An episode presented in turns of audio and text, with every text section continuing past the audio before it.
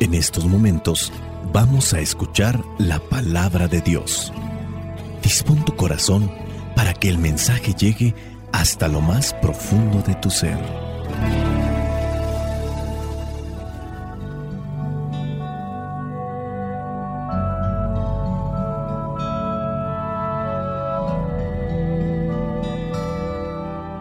El Evangelio que la iglesia nos presenta para el día de hoy corresponde a Juan, capítulo 3, versículos del 7 al 15. Dice así, no te extrañes de que te diga, todos tienen que nacer de nuevo.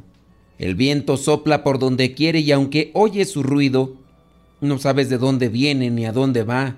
Así son también todos los que nacen del Espíritu. Nicodemo volvió a preguntarle, ¿cómo puede ser esto? Jesús le contestó, tú, que eres el maestro de Israel, ¿no sabes estas cosas?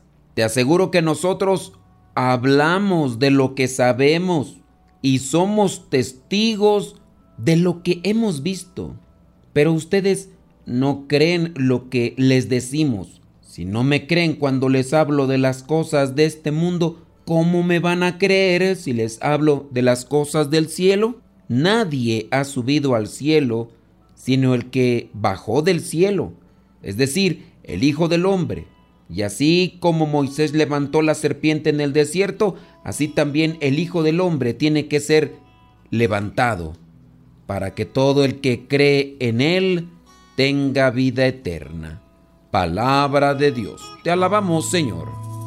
Señor Jesucristo, nuestro divino Salvador. Gracias te damos por tu infinito amor.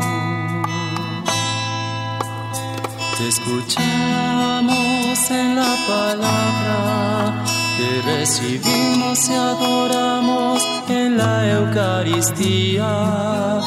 Te servimos en los hermanos.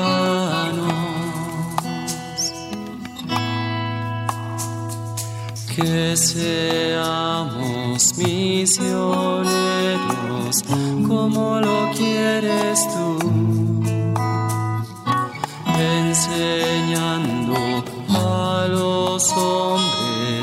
el fuego de tu amor. Vamos a estarles mencionando repetidas veces esto, pero es necesario. Recuerden que los evangelistas tienen una intención al escribir estos acontecimientos que se dieron en torno a Jesús. En el caso de Juan, tiene bien presentes los problemas de las comunidades para quienes escriben. Y no es que se esté inventando las cosas, pero las preguntas de Nicodemo a Jesús son un espejo de las preguntas de las comunidades de Asia Menor del final del siglo I.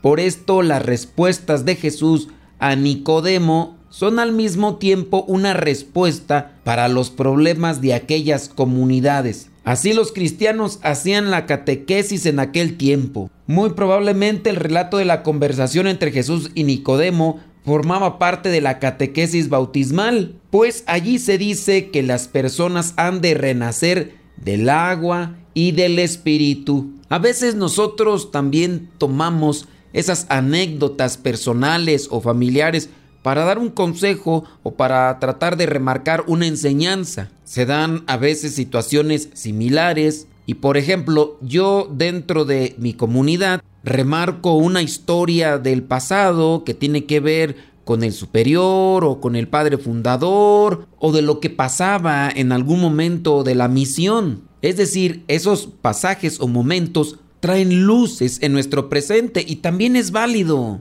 decirle a las personas lo que aconteció en cierto momento que viene a ser un reflejo de la actualidad y que al mismo tiempo nos puede dar una luz. Hay que puntualizar algunos conceptos de las ideas que se tenían en aquel tiempo de Jesús. Hablando de el griego, la concepción de las ideas, aquí está donde dice que no nace del agua y del espíritu no puede entrar en el reino de Dios. Jesús añade, lo que nace de la carne es carne.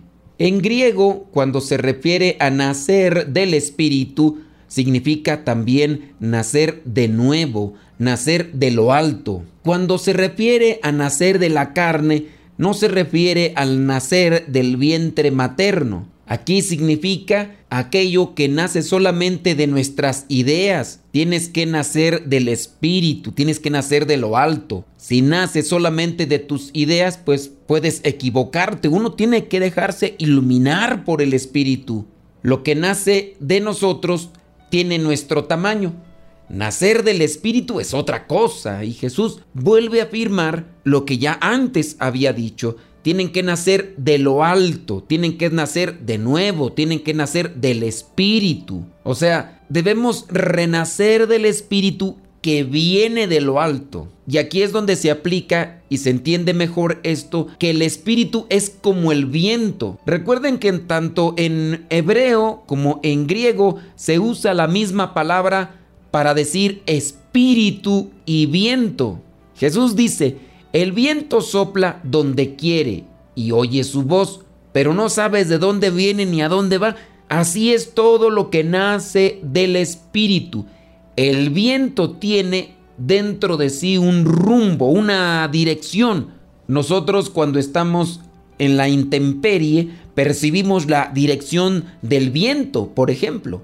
El viento del norte o el viento del sur, pero no conocemos ni controlamos la causa a partir de la cual el viento se mueve en lo que vendría a ser una u otra dirección. Tampoco nosotros podemos controlar la dirección del espíritu. La característica del viento es la libertad. La característica del espíritu es la libertad. El viento, el espíritu es libre, no puede ser controlado, actúa sobre los otros y nadie consigue actuar sobre él.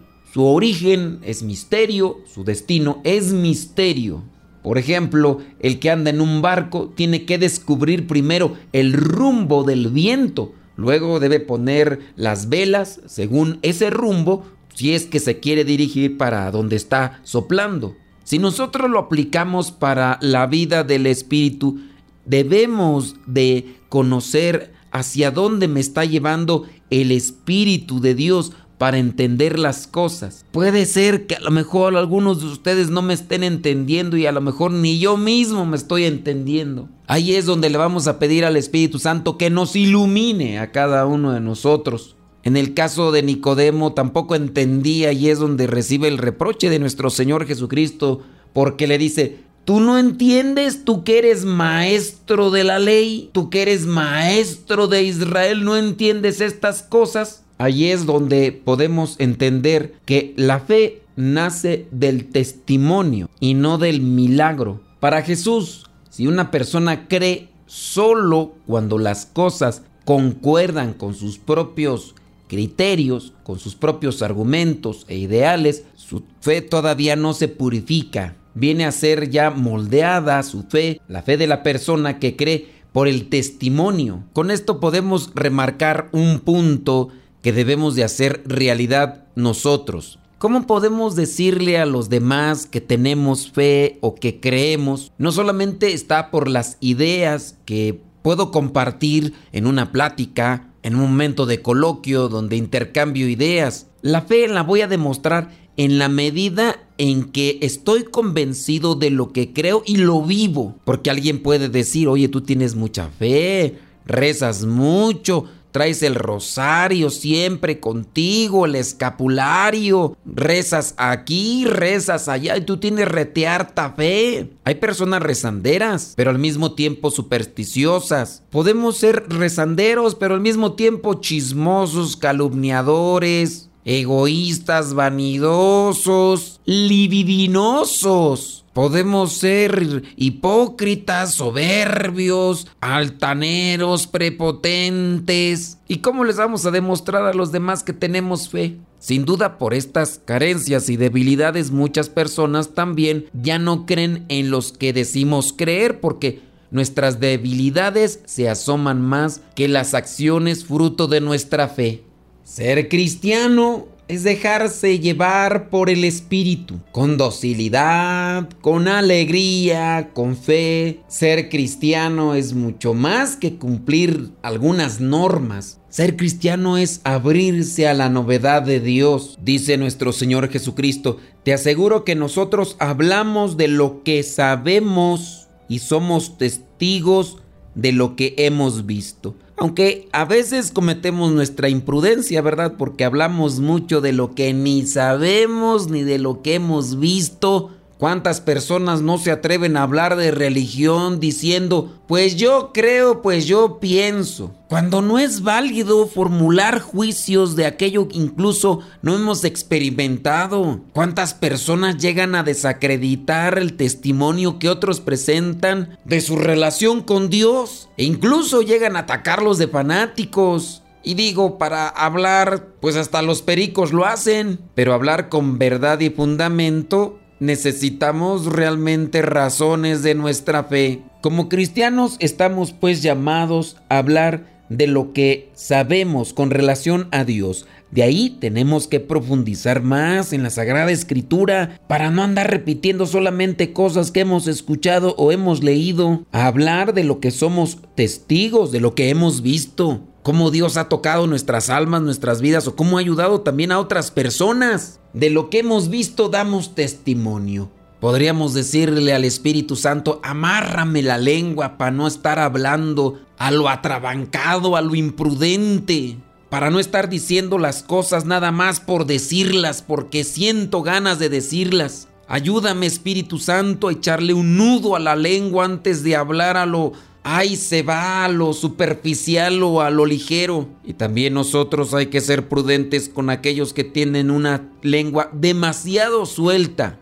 Ahora mismo en la libertad que existe en el Internet, en las redes sociales, de poder comentar de todo con absoluta libertad, pues resulta que hay muchos sabiondos conocedores y expertos de cuanta materia, de cuanto tema o situación ven expuesto ahí en el Internet. Somos duros para criticar a las personas y a veces ni tenemos conocimiento pleno de la situación. Señor Jesucristo, hazme entender que nacer del Espíritu es otra cosa. Es estar dispuesto a marchar contigo a donde no pensaba ir, mirar contigo donde antes desviaba la mirada, es acercarme y abrazar contigo aquellas realidades y personas que antes rechazaba. Dame, Señor, unos oídos muy abiertos y atentos para percibir susurros y latidos de vida, para descubrir tu presencia y escuchar tus llamadas, donde aparentemente solo hay fragilidad,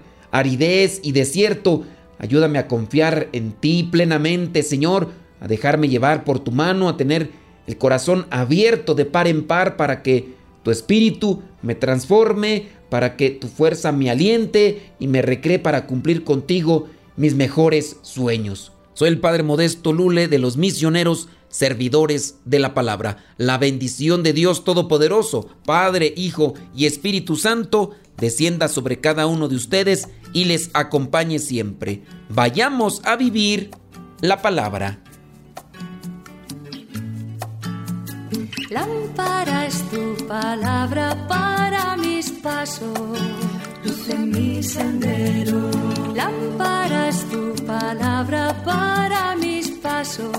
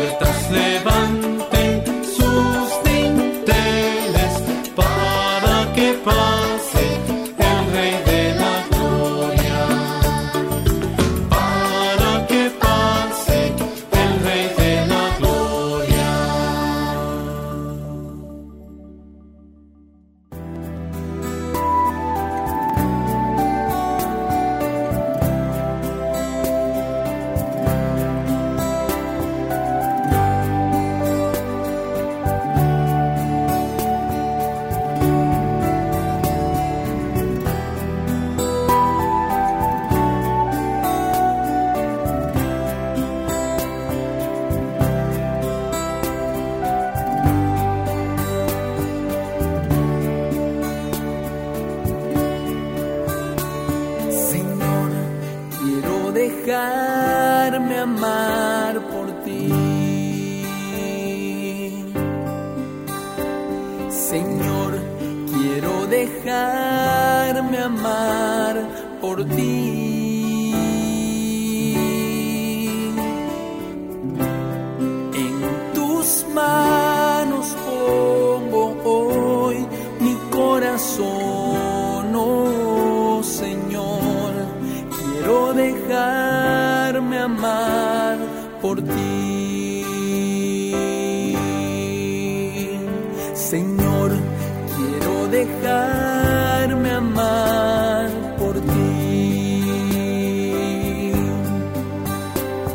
Señor, quiero dejarme